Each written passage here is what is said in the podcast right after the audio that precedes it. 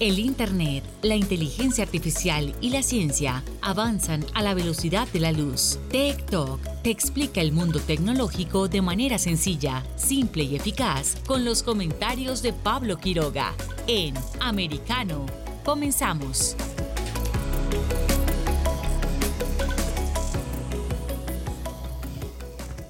Hola, ¿cómo están todos? Eh, bienvenidos una vez más a nuestro programa TikTok por Americano. Estamos comenzando una semana llena de información, felices. me imagino que han estado siguiendo la cobertura de nuestra cadena. Estamos comenzando a hacer los primeros pasos en el tema de la televisión porque se viene un fin de año entretenido, una mitad de un año interesante. Vamos a estar con muchas sorpresas. Poco a poco nos vamos integrando a este mundo de las comunicaciones y seguimos avanzando como americano. La propuesta es la misma de siempre. Recuerden descargar nuestra aplicación Americano Media donde ahí van a poder escucharnos, van a poder vernos, van a poder después oírnos en cualquier momento a través de nuestros eh, podcasts, así como colocamos nuestros capítulos en TikTok eh, como siempre. Somos americanos, soy americano. Recuerden, esto es TikTok, soy Pablo Quiroga y hoy tenemos un programa especial. Vamos a estar repasando las tendencias mundiales, qué es lo que están conversando ustedes ahora mismo a través de internet en las distintas plataformas como Twitter, Getter, también YouTube, también tenemos Facebook. Estamos en todas partes también. Estamos revisando ahora mismo. Vamos a estar eh, conversando también sobre criptomonedas y monedas en digitales. ¿Cuál es la diferencia entre una y otra? ¿Qué está pasando con el Bitcoin? ¿Qué está pasando en general en el campo de las eh, criptodivisas? Vamos a estar revisando también los breves tecnológicos como lo hacemos en cada jornada y por supuesto recordando la efeméride en un día como hoy. No esperemos más y los invito a que comencemos ya con este capítulo de TikTok aquí por Americano. Tech Trends. Dentro de las tendencias mundiales está bien variado todo lo que está ocurriendo ahora mismo a nivel mundial. Y es que lo estoy chequeando en tiempo real y estoy viendo que el primer lugar a nivel mundial lo está encabezando el presidente de Turquía, Recep Tayyip Erdogan. Está haciendo noticias ahora por varios temas, pero el principal, porque hay temas locales y también internacionales en política exterior y lo estamos revisando ahora mismo. Y es que, a ver, en primer lugar, lo que está haciendo noticia es justamente su nombre y la noticia señala que Erdogan dice que Turquía congelará candidaturas de Finlandia y Suecia a la OTAN si no cumplen sus promesas recordemos que, eh, a ver, Turquía está haciendo una piedra de tope para integración mm, tanto de Finlandia como Suecia al bloque de la OTAN porque estaba señalando que tenía que cumplir algunas condiciones. Y vamos a leerles la noticia porque dice que Turquía congelará las solicitudes de ingreso en la OTAN de Finlandia y Suecia si los países nórdicos no cumplen las promesas en materia de lucha contra el terrorismo realizadas el mes pasado. Así lo dijo durante esta misma jornada el presidente Tayyip Erdogan, quien añadió que creía que Suecia no estaba mostrando una buena imagen por ahora. Finlandia y Suecia solicitaron su adhesión a la Alianza de Defensa en respuesta a la invasión a Ucrania por parte de Rusia, pero se encontró con la oposición de Turquía que acusó a los países nórdicos de apoyar a grupos que considera terrorista Ankara que como cuáles, ah, por ejemplo, el Partido de los Kurdos, eh, por supuesto, eh, también es considerado una organización terrorista dentro de Turquía y los tres países firmaron un acuerdo en la cumbre de la OTAN celebrada en Madrid el mes pasado para así levantar el veto de Ankara a cambio de compromisos en materia de lucha contra el terrorismo y exportación de armas. Turquía ha dicho que va a vigilar de cerca la aplicación del acuerdo para ratificar sus candidaturas de adhesión. Eso por un lado es lo que están conversando ahora mismo la gente a través de las redes sociales. También hay otra noticia respecto a Turquía y dice que Putin y Erdogan eh, van a discutir las exportaciones de cereales ucranianos. Se espera que las negociaciones en las que participen Moscú, Kiev, Ankara y la ONU tendrán lugar en los próximos días en Turquía después del inicio del proceso de análisis de una salida al problema que comenzó el 13 de julio. A ver, eh, hay unas declaraciones también. Eh, esta, esta, declaración que viene, voy a contar ahora, es de parte del Kremlin y dice, en primer lugar, estamos listos para continuar el trabajo. En segundo lugar, este tema se discutirá a nivel de presidentes. Así lo dijo hoy en esta misma jornada el asesor diplomático del Kremlin, Yuri Uchakov, en la víspera de una reunión entre el líder de Rusia, Vladimir Putin, y Turquía, Recep Erdogan.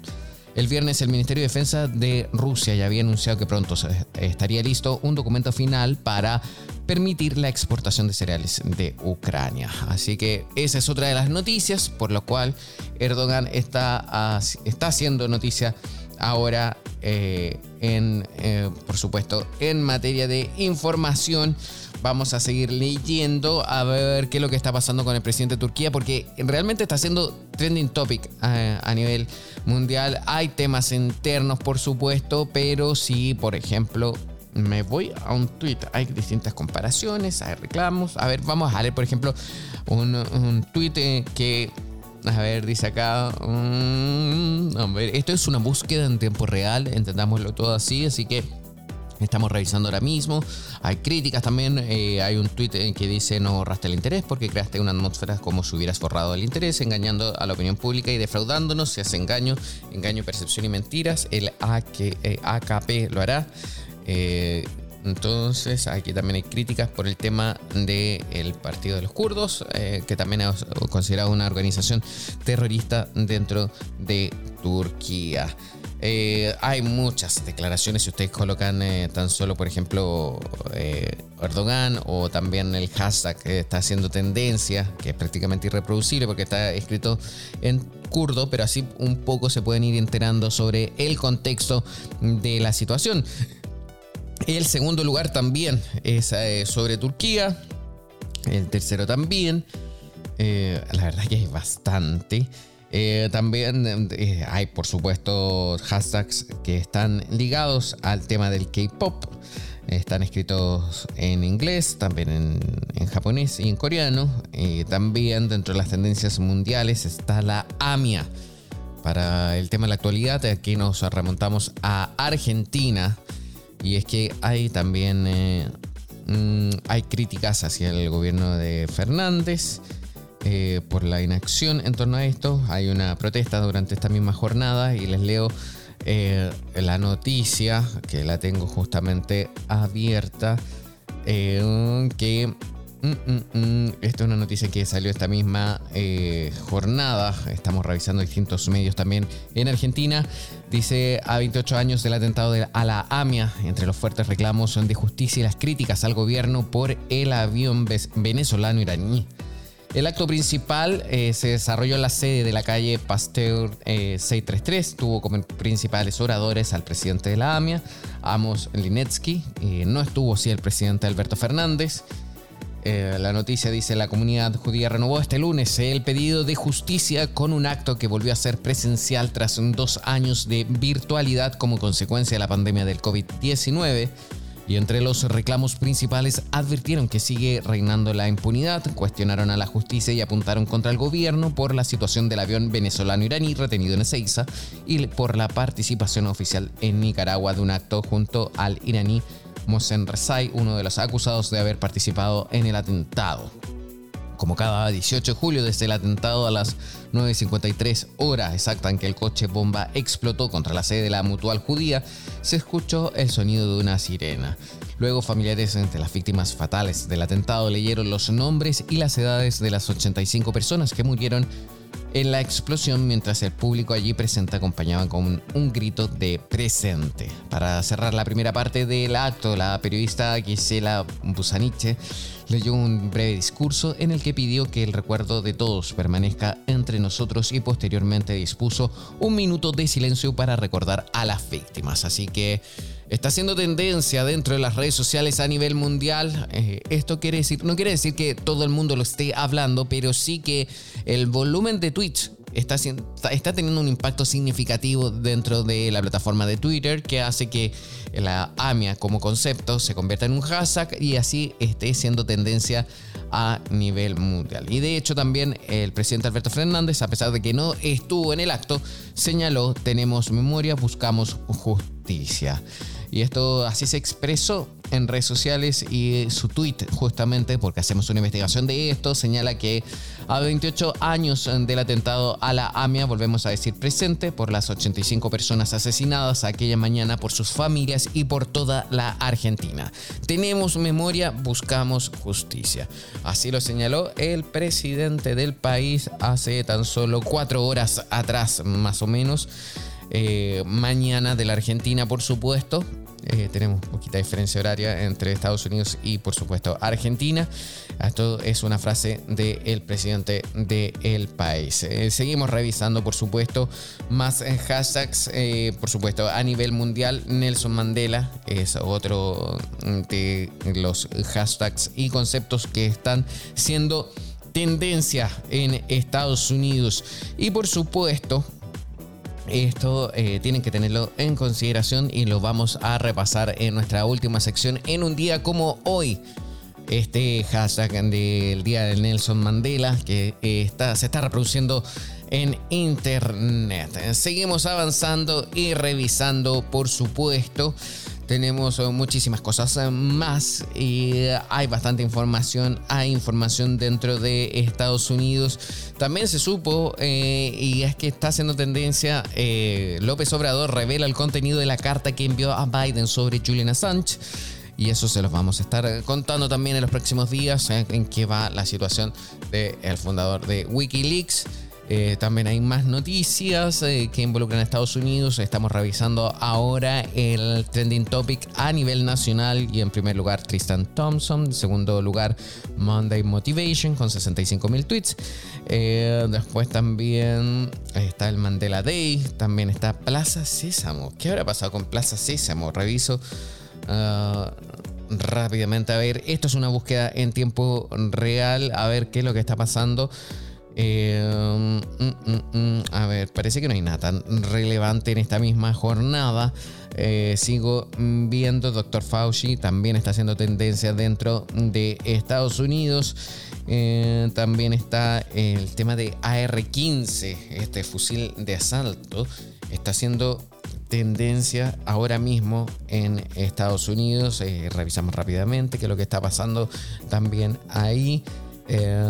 Pero parece que en este caso no tiene nada que ver con el fusil de asalto y por eso les digo, como es una búsqueda en tiempo real que estamos haciendo ahora, estamos investigando ahora mismo para ustedes a ver qué es lo que está ocurriendo, que AR-15 queda justamente y nos lleva a la NFL. El mariscal de campo de Florida, Anthony Richardson, deja caer el apodo AR-15 y dice que ya no quiere estar asociado con el arma. Y la noticia cuenta justamente eso, que el mariscal de campo de Florida, Anthony Richardson, dejará caer el apodo AR-15 por los recientes tiroteos masivos en todo Estados Unidos y trabajará con sus representantes para cambiar la marca, escribió así en su sitio web. Richardson pasó por AR-15 debido a los iniciales de su nombre y al número que lleva en el campo de fútbol. Cambió el número de la temporada 2020 a la temporada 2021, fue el número 2 durante su primer año con Florida y el año pasado el número 15. Eh, también lo señaló, después de discusiones con mi familia y mucho pensamiento, decidió dejar de usar el apodo AR15 y el logotipo de la línea de ropa actual. Así que por eso mismo está haciendo tendencia dentro de Estados Unidos. Seguimos avanzando en nuestro programa. Ha llegado el tiempo de ir a una pausa bien breve. Recuerden, esto es TikTok por americano. En breve regresamos con más tecnología, internet, inteligencia artificial y lo último en ciencia en la voz de Pablo Quiroga en Tech Talk por Americano. Comienza tu día bien informado de mañana con Americano, junto a Gaby Peroso y Jolly Cuello, quienes te presentan la revista informativa de las mañanas. Conéctate con nosotros en vivo de lunes a viernes de 7 a.m. Este, 6 Centro, 4 Pacífico por Americano. Busque su copa, siéntese cómodo y discuta los eventos más destacados de la semana en el único programa que analiza en tono relajado los temas más serios del momento. El Antídoto Rojo Extra, cada sábado, 9 pm este, 8 Centro, 6 Pacífico por Americano. Iberoamérica hoy un análisis de los acontecimientos políticos y sociales y su impacto en nuestra región. Entrevistas con los protagonistas de los temas relevantes, puntos de vista distintos, para que saques tus propias conclusiones. De lunes a viernes en vivo, 12 pm este, 11 centro, 9 pacífico por Americano. Ideas, argumentos, posturas y visiones, sin desperdicios. Escucha, concuerda o difiere con los postulados de José Aristimuño y Jimmy Nieves, quienes debaten con vehemencia de lunes a viernes a las 9 pm este, 8 centro, 6 pacífico por Americano. Donde están los hechos, somos Americano. Noticias e información del acontecer de nuestra región con sabor caribeño. Acompaña a Diulca Pérez e infórmate de lunes a viernes en vivo 9 a.m. Este, 8 Centro, 6 Pacífico por Americano. La hora de la verdad está disponible para ti cuando quieras. Accede a toda nuestra programación a través de nuestra aplicación móvil americano. Descárgala desde Apple Store o Google Play y mantente informado con nosotros.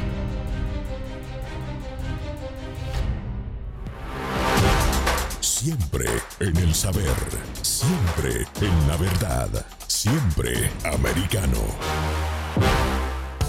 Estamos de vuelta con Tech Talk junto a Pablo Quiroga en vivo por Americano. Tech Talks. Y tal como se los adelantaba anteriormente, hoy vamos a hablar sobre criptodivisas y monedas en digitales. Y es que cada vez más países avanzan en el desarrollo de estas monedas digitales. Muchos quizás no entienden cuál es la diferencia, pero a ver, quedemos en algo claro. La tecnología blockchain está en una etapa de auge y con ellas las monedas digitales.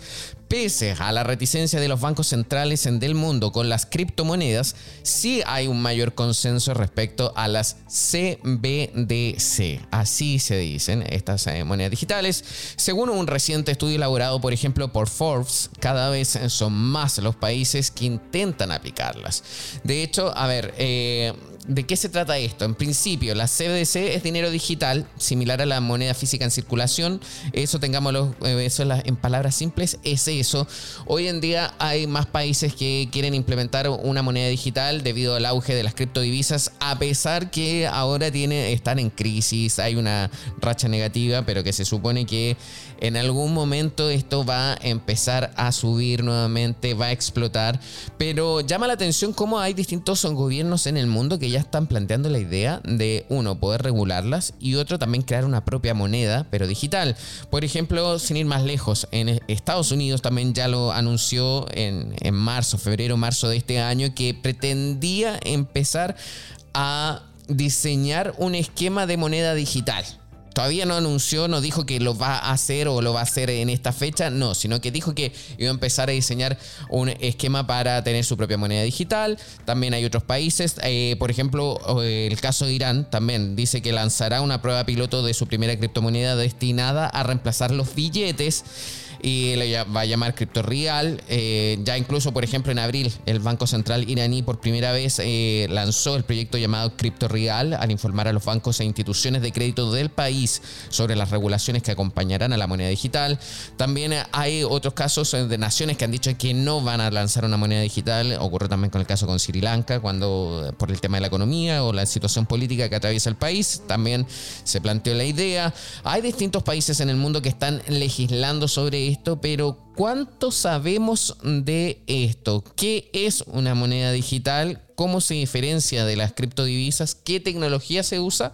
Vamos a conversar con un gran conocido de la casa, Malik Senaji, quien ha estado ya más de una vez eh, junto a nosotros. Ustedes en internet lo reconocen como Crypto by Malik y nos va a explicar y enseñar en torno a esto. ¿Qué tal, Malik? ¿Cómo estás? Bienvenido. Hola, muy buenas, Pablo. ¿Qué tal? ¿Cómo estás? ¿Todo bien? Todo bien, con mucho calor aquí, pero obviamente siempre con ganas de aprender contigo y que nos vayas enseñando y asesorando en este mundo. Ahora estamos hablando de las criptomonedas digitales. ¿Cómo las diferenciamos de las actuales criptodivisas? Bueno, sí, eh, tenemos que diferenciar que lo que has comentado de monedas digitales, no criptomonedas digitales, son eh, CBDC, Central Bank Digital Currencies, que son totalmente diferentes a las actuales y conocidas como criptomonedas, como puede ser Bitcoin o Ethereum o Polkadot o Cardano, en la cual una CBDC es un tipo de moneda digital, eh, la cual ha sido emitida por un banco central y que supone una representación digital del dinero fiat, del dinero fiduciario, de lo que llamamos euro, dólar o cualquier tipo de divisa que pueda existir en cualquier país. Así que tiene, por lo tanto, una propiedad de forma de dinero, pero está regulada por un Estado, o en este caso un banco central de, dicho Estado. Por ejemplo, la CBDC, la Central Bank Digital Currency, la moneda digital eh, del euro, está regulada por el Banco Central Europeo, que por lo, por lo cual está llamada, o sea, esa moneda se llama Eurocoin, ¿vale? Que no tiene nada que ver con un Bitcoin, con un Ethereum, porque punto número uno, eh, no todas las CBDC están eh, integradas en el sistema blockchain, por lo tanto no mm. tienen transparencia total, es igual que el dinero normal y corriente, solo que lo han digitalizado, al igual que cuando vas a un banco o estás mirando tu propio saldo de tu cuenta corriente desde el móvil, ves números, ves absolutamente números, no ves el dinero físico. Pues esto es lo mismo, ves son números que han convertido en moneda digital para transaccionar más rápidamente el dinero y sobre todo dejar una trazabilidad de cómo se ha manejado ese dinero, a qué hora,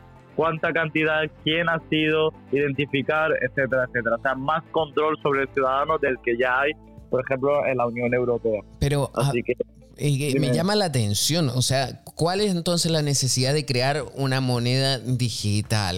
Que los países creen monedas digitales si ya prácticamente el dinero físico se cada vez se utiliza menos, eh, estamos haciendo transacciones online, hacemos transferencias, utilizamos eh, cuentas de terceros, por ejemplo, como PayPal o eh, billeteras así similares. Y entonces, ¿cuál es la necesidad? Entonces no entiendo. ¿Por qué? Porque tenemos ya esto, entonces, ¿para qué algo más? A ver, uno siendo claros, eh, uno de, los principales motivos de, esta creación es para disminuir más aún el dinero efectivo, ¿vale? Porque el efectivo lo que hace es dejar una trazabilidad, o sea, no dejar trazabilidad eh, dentro de la economía general, pero si reduces el efectivo y empiezas a implementar una moneda digital en la cual, por ejemplo, hablamos de la Unión Europea, que es el país donde, o sea, España o Portugal o cualquier país donde pueda vivir una persona, eh, eh, va a ser más sencillo para los gobiernos centrales en manipular y sobre todo eh, tener en cuenta a las personas que la, cantidad que están moviendo. Es cierto que esto se puede hacer con tu propia aplicación del banco, haciendo transferencias y tal, pero con un, euro digital o un dólar digital o cualquier moneda de estas, directamente no hace falta esperar dicha transacción que tarda 24 o 48 horas o cualquier, o sea, quieren, quieren implementar el mismo sistema, entre comillas, de las criptomonedas de rapidez y efectividad, pero eh, violando toda la filosofía de las criptomonedas, que sería más trazabilidad, más control sobre el usuario y sobre todo un sistema que depende de un banco central y de un estado, no de un sistema incorruptible como es la blockchain. Wow. Entonces, eh, todavía me cuesta entender cuál es el beneficio que obtiene la gente al usar ninguno, una, ninguno, ninguno. Ninguno, no hay beneficio. No, si te estoy diciendo no hay ningún beneficio, es, peor. O sea, es decir, es más control y, y más, eh, más desgaste para una persona en intentar eh, preservar su propia privacidad sobre el dinero. Que no hay ninguno. Es que al fin y al cabo se está, se está, está viendo una moda excesiva sobre las criptomonedas, aunque estemos en un mercado bajista, que en el cual los gobiernos y estados se quieren meter mano a toda costa y deciden crear estas monedas para hacer disimular el progreso digital en, las antiguas entidades en el sistema tradicional, pero es una farsa, es una mentira en el cual eh, lo que hace es implementar una moneda que deja registro. Por lo tanto, no hay ningún beneficio solo para el subconsciente de la persona que no tiene ni idea sobre este tema. Al igual que cuando, por ejemplo, eh, personas jubiladas o personas ancianas van a, cualquier banco y, la gran mayoría presuntamente los acaban estafando con productos y servicios que no conocen. ¿Por qué? porque les suena bonito. Wow. Qué interesante esto que me estás contando, pero me llama la atención también una cosa. ¿Y qué ocurre de países que tienen ya sanciones económicas, como por ejemplo el mismo caso de Irán? Si eh, realiza ahora, por ejemplo, crea esta criptomoneda, o sea, esta cripto real que le llaman así a pesar de que no es cripto quizás. Sí, pero no es una cripto, es una CBDC, es una, es una moneda digital. ¿Y a ellos les puede beneficiar de alguna forma el hecho? Porque tiene, y reconozcamos y seamos realistas, también tiene muchas sanciones económicas eh, producto de su programa nuclear, entonces... ¿Le servirá de algo crear esta criptomoneda? O sea, esta moneda digital, perdón. Le, servirá de mover el dinero más rápidamente, pero van a tener un mayor control, nada más. O sea, es que no hay ningún beneficio. Todo lo que esté ligado a un gobierno que, que va de la mano de un Estado eh, es, es, mucho más, o sea, lamentablemente en vez de ayudar al ciudadano lo perjudican. Por lo tanto, en países que, por ejemplo, eh, los tipos de impositivo, los tipos de impuestos son muy bajos o nulos, pues sí que puede ayudar al ciudadano, porque no le va a perjudicar, ya que aunque tenga trazabilidad y un mayor control, igualmente se está pagando impuestos muy, muy, muy bajos o no o no paga impuestos porque es legal en el país, pues le beneficia para transaccionar o para comprar bienes pero, eh, pero esos, esos determinados casos son muy, muy escasos. Eh, la gran mayoría de la gente lo que le preocupa son los impuestos, porque casi la gran mayoría de los países, sobre todo en la Unión Europea o en grandes eh, economías como Estados Unidos, que los impuestos son altos. Por lo tanto, eso es lo que perjudica al usuario, que si tiene una CBDC, al transaccionar con dicha CBDC o con, o sea, con la moneda digital de dicha divisa euro-dólar, o cualquier divisa del mundo, pues va a dejar más trazabilidad y va a tener que declarar dicha moneda y va a tener que pagar impuestos sobre ella. Mira, hace cuatro días, tres días eh, se denunció o se alertó de un corralito bancario en China, al menos en cuatro provincias. También ahí al mismo tiempo se dijo que China tampoco iba a autorizar o iba a seguir con su negativa frente a las criptomonedas. ¿Qué solución entonces se ve para una economía de un país que está en crisis si ni siquiera quiere experimentar o investigar o andar en el tema de las criptomonedas? Esto es un tema muy complejo porque en China eh, está la mayor producción de, minería, o sea, de, personas mineros o en este caso granjas de, de, minería donde producen criptomonedas, aunque sea ilegal. Por lo tanto, es muy contradictorio porque China ha cambiado de postura como 500 mil veces. Eh, o sea, hoy sí, mañana no, hoy sí, mañana no. ¿Por qué? Porque hay que, hay que tener un trasfondo. Los gobiernos no son tontos. Eh, bueno, algunos sí, ¿eh? pero la gran mayoría no son tontos. Por lo tanto, ellos quieren manejar la economía y crear este miedo al cliente, o cliente retail o, o el inversor minoritario para que ellos se beneficien comprando más abajo y vendiendo más arriba y sacándole un beneficio. Por lo tanto, si prohíben, tiran abajo todos los mercados. En este caso, la criptomoneda ha bajado muchísimo por las malas noticias, por la recesión, por la inflación. ¿Esto qué hace? Que las grandes ricos, instituciones, bancos, estados compren a muy buen precio, muy, muy buen precio. Y cuando vuelva a subir, porque ellos mismos con muy buenas noticias lo volverán a subir, volverán a vender. Eso se llama la ley del pump y dump, que es totalmente ilegal en los mercados financieros, pero que, que las grandes instituciones y las grandes ballenas, como les solemos llamar, lo realizan. Por lo tanto, China juega a esto, lleva jugando a esto desde hace ya tres años. Malik, muy interesante lo que estás eh, diciendo, pero por favor vamos a hacer una pausa bien breve y a la vuelta seguimos con más. En breve regresamos con más tecnología, internet, inteligencia artificial y lo último en ciencia en la voz de Pablo Quiroga en Tech Talk por Americano. Una mirada global de la influencia de Medio Oriente en el mundo occidental, junto a Hannah Beris, cada sábado en Israel hoy, 2 p.m. Este, 1 Centro, 12 Pacífico por Americano.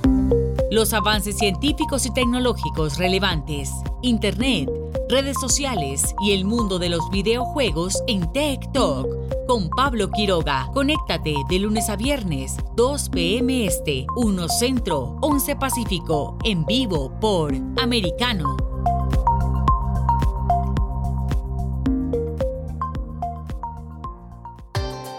Busque su copa, siéntese cómodo y discuta los eventos más destacados de la semana en el único programa que analiza en tono relajado los temas más serios del momento. El Antídoto Rojo Extra, cada sábado, 9 pm este, 8 Centro, 6 Pacífico por Americano.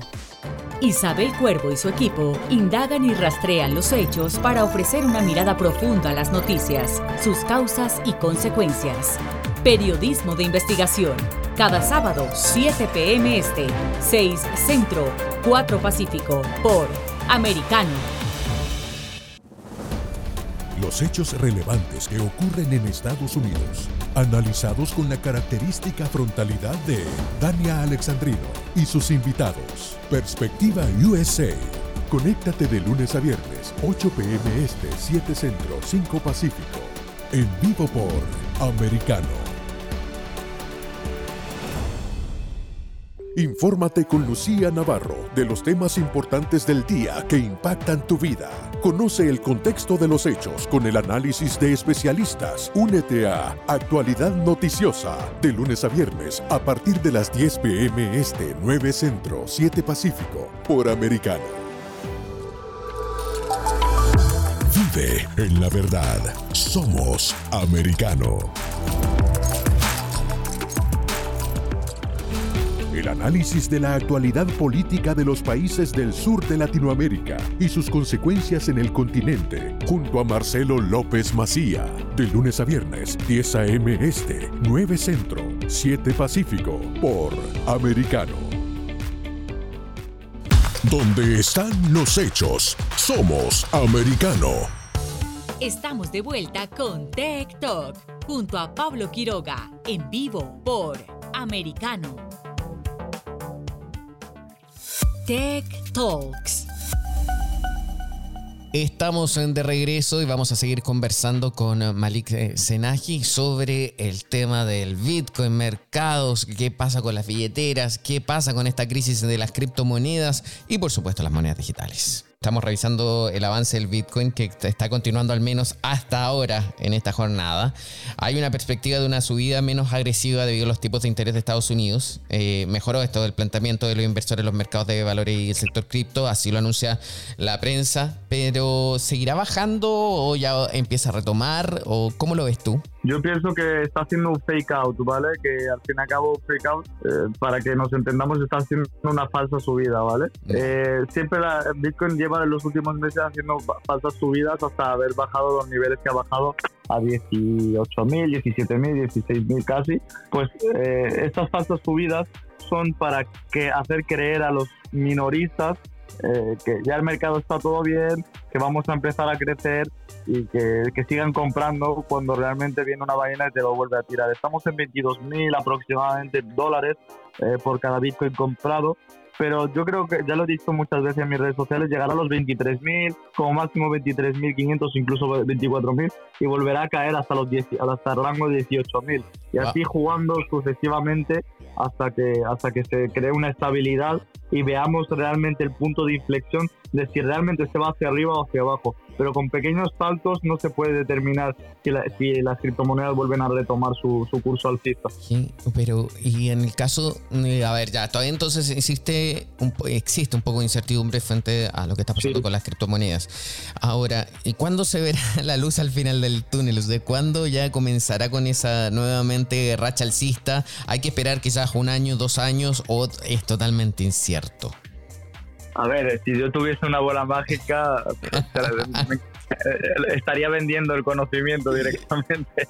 Pero no, no, te puedo decir, o sea, decirte algo es morderme la lengua, pero normalmente los últimos años, en verano, es cuando las criptomonedas más han caído. Si podemos ver en 2021, también lo anuncié antes de que empezase verano, eh, eh, las criptomonedas cayeron cuando estábamos en pleno ciclo alcista y durante junio hasta finales de agosto, principios de septiembre las criptomonedas estaban bastante bajas. Este año ha vuelto a hacer lo mismo, solo que este año llevamos un ciclo bastante pesimista, no alcista como el año pasado. En septiembre tenemos que ver los problemas que va a acarrear la economía general y si va a influir en las criptomonedas como ha tenido la correlación en el SP500 o en el Nasdaq norteamericano que está teniendo bastante correlación sobre las criptomonedas. Tenemos que ver lo que va a pasar para poder determinar si hay una pronta recuperación, una leve recuperación de larga distancia, de corta distancia, de media distancia. Tenemos que ver lo que puede suceder en el transcurso del tiempo. Yo pienso que en septiembre se puede llegar a recuperar un poquito y si las criptomonedas eh, van a su curso y eh, siguen de verdad su filosofía, tendrían que tener una leve tendencia alcista, ya que los clientes o las personas o las personas inversoras o los grandes bancos e instituciones van a querer refugiar su dinero frente a la inflación que se viene en septiembre, que viene una locura de, recesión y crisis económica. Septiembre, dijiste, o diciembre, para estar atentos.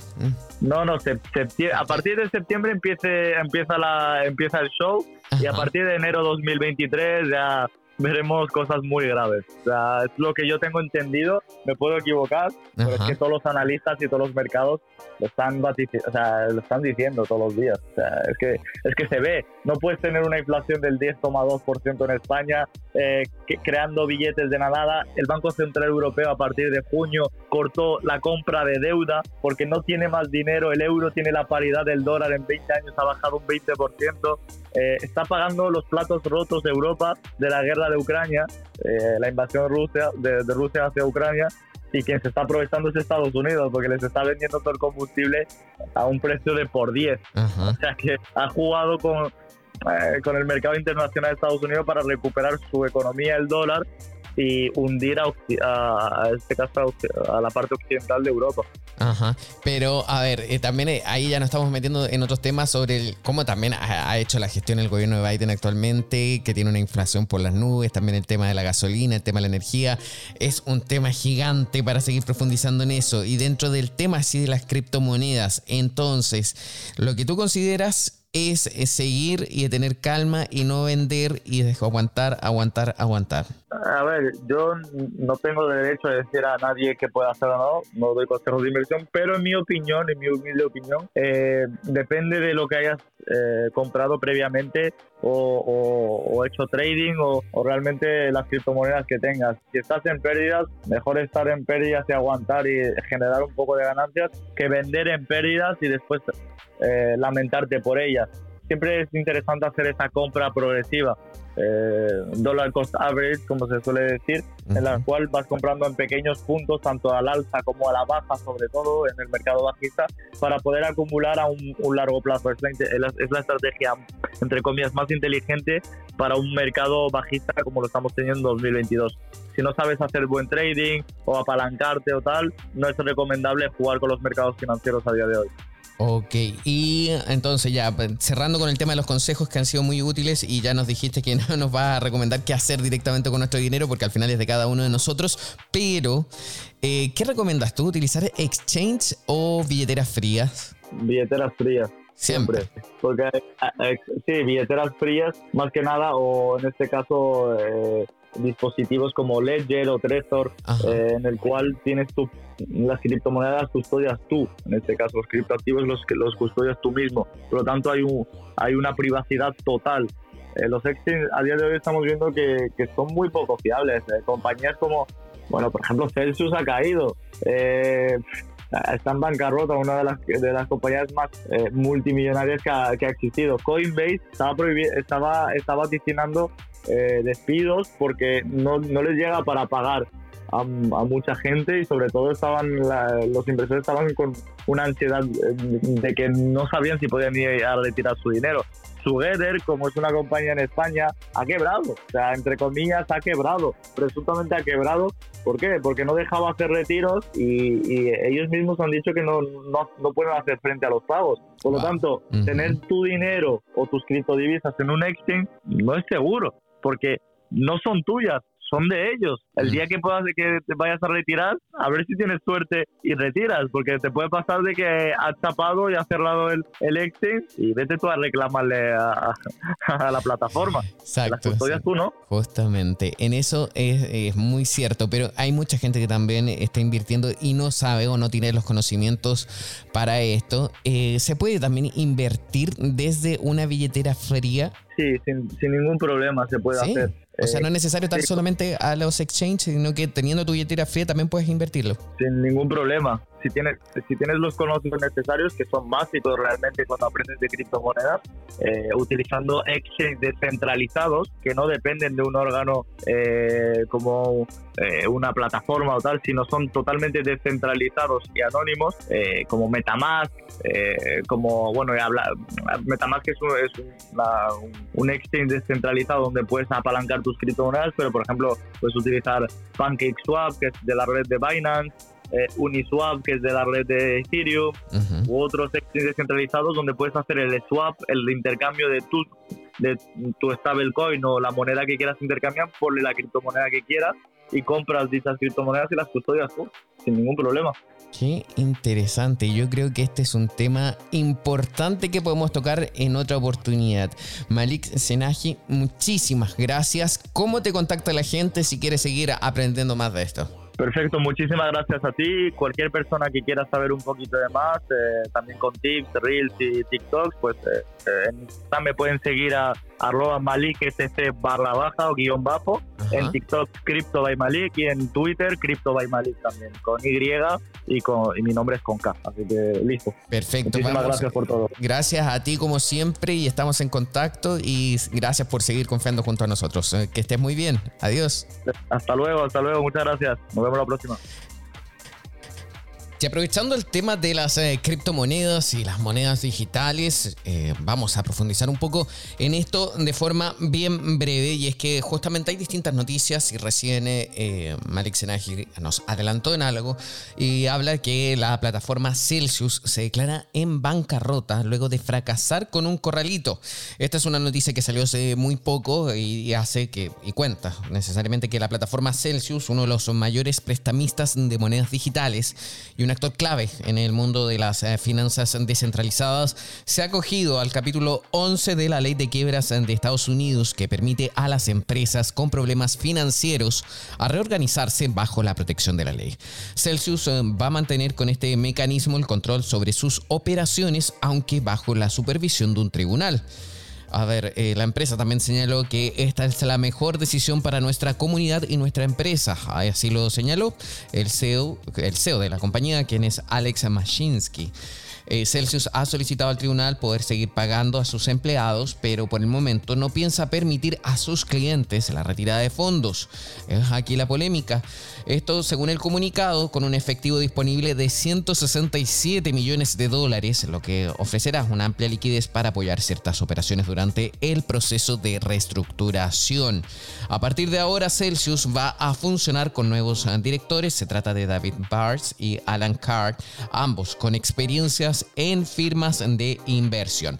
La plataforma se ha visto arrastrada por la crisis que ha atravesado el mercado de las criptomonedas.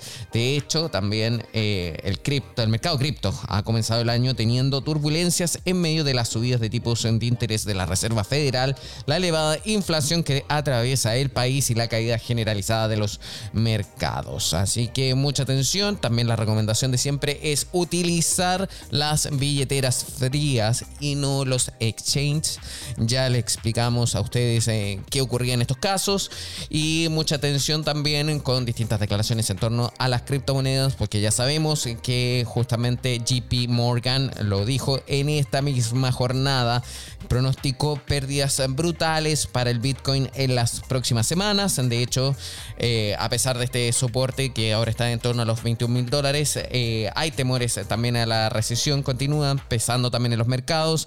En este marco, el reconocido marco eh, banco de inversión escribió un duro informe sobre lo que se espera en las criptomonedas. Así que mucha atención con eso. Eh, ya dijimos, y bueno, los analistas de JP Morgan han advertido que el costo de producción de Bitcoin se redujo en más de 10 mil millones de dólares por Bitcoin en poco más de un mes. Por ese motivo creen que se podría eliminar unos eh, alrededor de 160 mil millones de dólares en capitalización de mercado de los casi 400 mil millones de dólares que ostenta hoy el Bitcoin. Eh, hay que tener en cuenta también el tema de la minería de Bitcoin. También ya hablamos anteriormente eh, sobre esto. Si ustedes quieren revisar y aprender sobre eh, la minería de Bitcoin, les recomiendo que accedan a cualquiera de nuestras plataformas donde tenemos el capítulo de podcast sobre minería de Bitcoin y ahí poder seguir aprendiendo en torno a esto. Y recuerden el consejo de siempre, no inviertan lo que no estén dispuestos a perder. Mucha atención con eso. Vamos a una pausa. Ya volvemos con más. Esto es TikTok. En breve regresamos con más tecnología, internet, inteligencia artificial y lo último en ciencia en la voz de Pablo Quiroga en Tech Talk por Americano. Noticias e información del acontecer de nuestra región con sabor caribeño. Acompaña a Diulca Pérez e infórmate de lunes a viernes en vivo 9 a.m. Este, 8 Centro, 6 Pacífico por Americano. Donde vive la verdad. Somos americano. Los hechos relevantes que ocurren en Estados Unidos, analizados con la característica frontalidad de Dania Alexandrino y sus invitados. Perspectiva USA. Conéctate de lunes a viernes, 8 pm este, 7 centro, 5 pacífico. En vivo por Americano. Perspectiva USA está disponible para ti cuando quieras. Accede a toda nuestra programación a través de nuestra aplicación móvil americano. Descárgala desde Apple Store o Google Play y mantente informado con nosotros.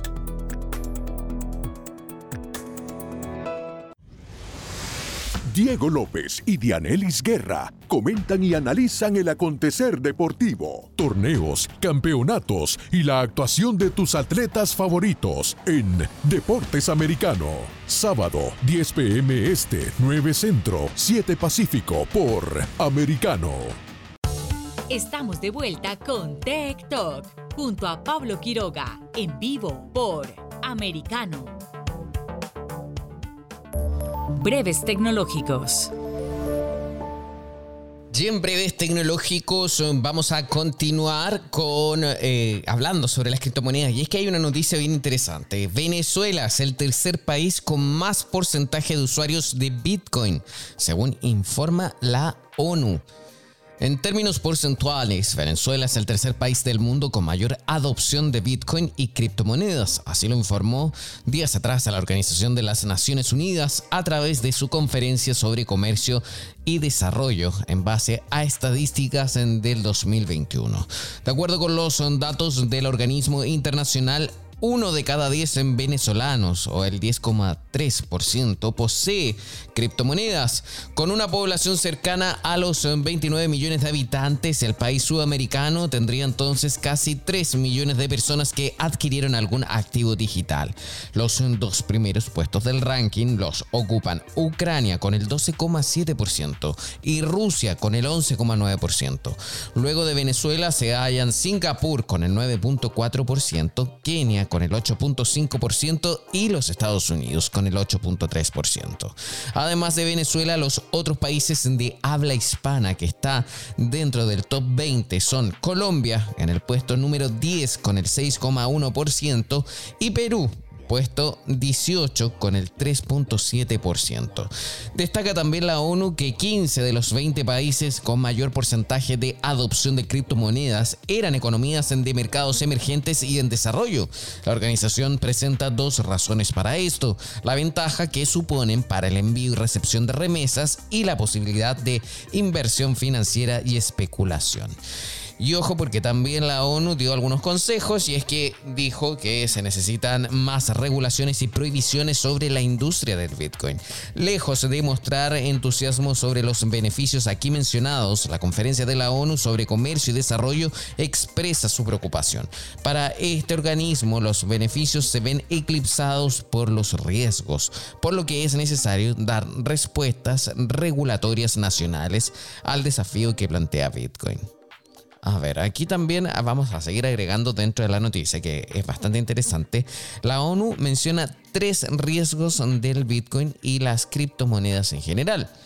La posibilidad de que sea usado con fines ilícitos, aunque no aclara que el dinero fiat es mucho más usado para ese fin, se usó su uso para evadir también controles de capital, característica que comparte con el dinero en efectivo, aunque no se menciona eso en el informe, y también el peligro que representa para la soberanía monetaria de los países si su uso como medio de pago se generalizara.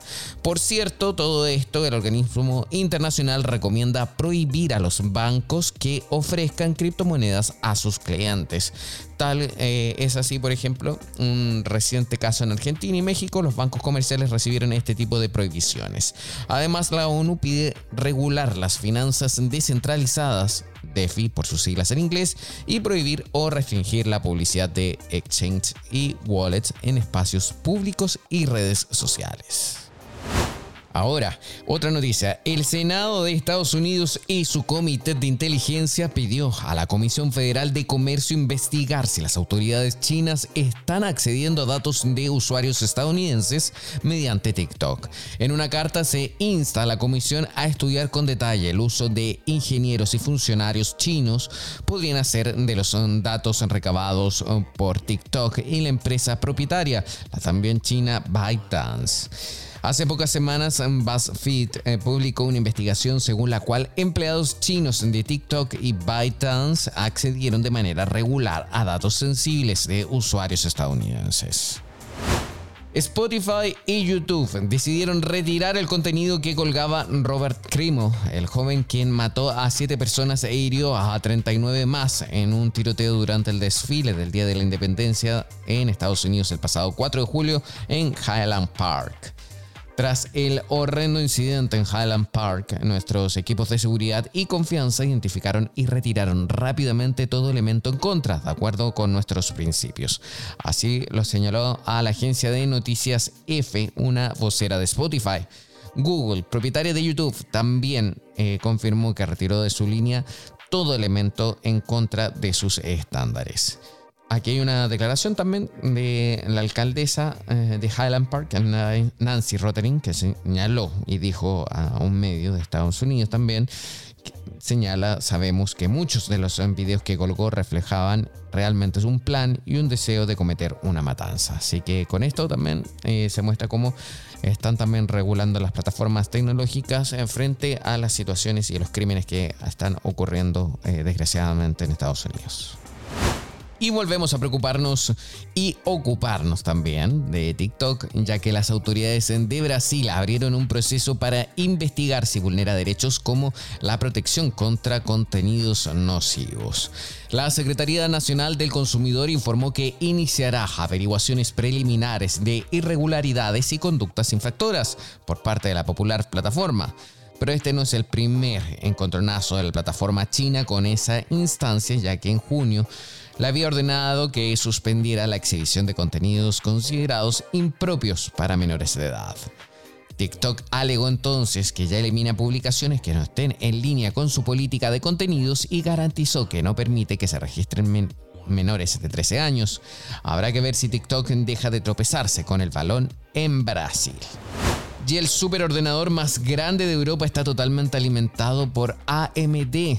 Finlandia ocupa el tercer lugar en la clasificación mundial de superordenadores. En la empresa común europea de informática de alto rendimiento ha desplegado el superordenador más potente de Europa en la ciudad finlandesa de Kajani, que está hecho completamente de hardware AMD.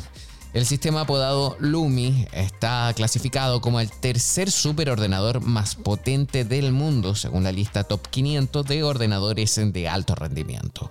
Lumi solo se queda atrás de la superordenadora estadounidense Frontier, que tiene su sede en el Laboratorio Nacional Oak Ridge, eh, y la supercomputadora Fugaku, que se mantiene en el Centro Riken de Ciencias Computacionales en Fujitsu, Japón.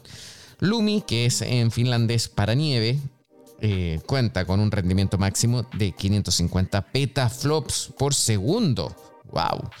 La supercomputadora también tiene credenciales ecológicas impecables según se informa. Utiliza material 100% renovable para su energía y ocupa el tercer lugar en la lista Green 500 de la mayoría de los superordenadores respetuosos con el medio ambiente. A pesar de ser el sistema más grande de Europa, Lumi tiene una clasificación de eficiencia energética de 51,63 gigaflops vatio y se puede alimentar con hasta 20 megawatts de su energía a través de la energía hidroeléctrica. Además, según se informa, los residuos eh, térmicos del superordenador se utilizarán hacia el distrito de Kajani, donde las temperaturas pueden alcanzar los menos 18 grados eh, Celsius en invierno. Los recursos de Lumi se utilizarán para la investigación en campos como el cambio climático, la medicina, la inteligencia artificial y la computación cuántica. Una quinta parte de sus recursos se reservará para uso de las pymes, de acuerdo con la institución que tiene la computadora a cargo.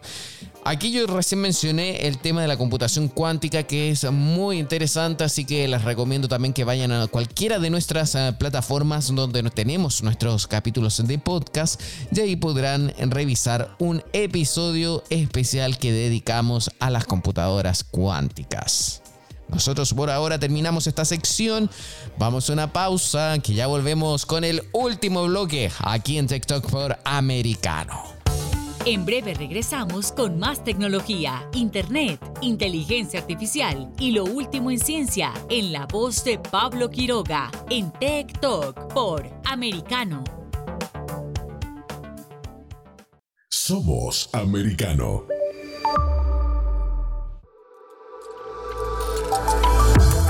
En la verdad. Somos americano.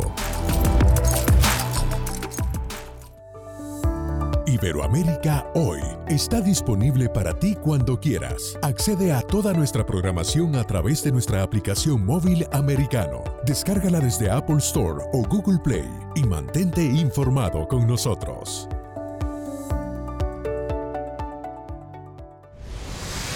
Diego López y Dianelis Guerra comentan y analizan el acontecer deportivo, torneos, campeonatos y la actuación de tus atletas favoritos en Deportes Americano. Sábado, 10 pm Este, 9 Centro, 7 Pacífico por Americano. Estamos de vuelta con Tech Talk junto a Pablo Quiroga en vivo por Americano. Un día como hoy.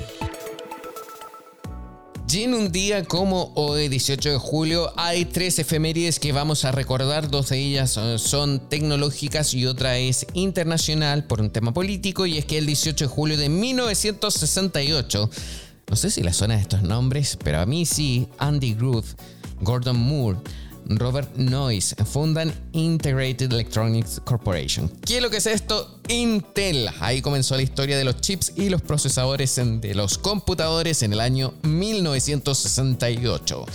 Es el nacimiento de Intel. Y ya después, varias décadas más tarde, en el año 2008, un 18 de julio, Internode, el ISP australiano, es el primer proveedor de Internet en ofrecer conectividad IPv6 plena a sus clientes. Ese dato es muy tecnológico, pero me imagino que a muchos les puede interesar. Y ahora, como les anticipaba, este, esta otra fecha que vamos a recordar a continuación está un poco alejada de la tecnología, pero sí es igual de importante porque nos invita a conversar y saber qué pasa en un día como hoy. Y es que justamente el 18 de julio de cada año es el día del nacimiento de Nelson Mandela y la ONU invita a las personas de todo el mundo a celebrar el Día Internacional de Nelson Mandela, contribuyendo con pequeñas cosas en sus propias eh, comunidades. Cada ser tiene la capacidad y la responsabilidad de forjar un mundo mejor y el Día de Mandela es una buena ocasión para emprender ese cambio, para cambiar y propiciar el cambio. Así lo señala la Organización de Naciones Unidas. De hecho, en noviembre del 2009, la Asamblea General de la ONU proclamó el 18 de julio el Día Internacional de Nelson Mandela en reconocimiento a la contribución aportada por el expresidente de Sudáfrica a la cultura de la paz y la libertad.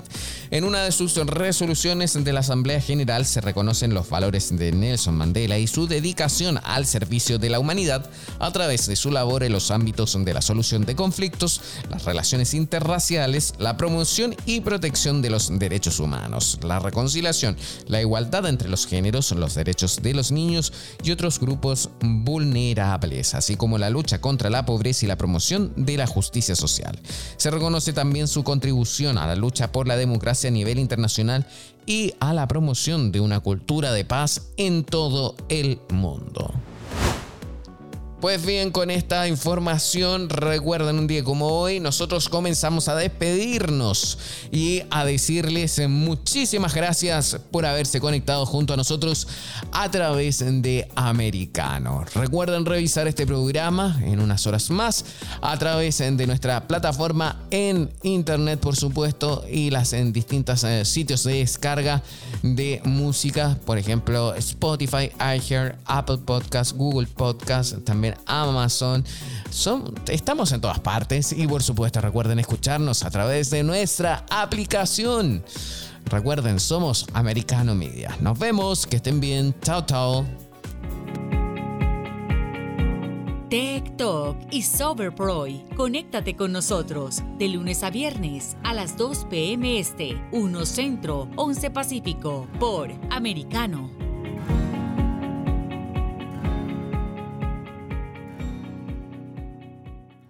This podcast is a part of the C Suite Radio Network.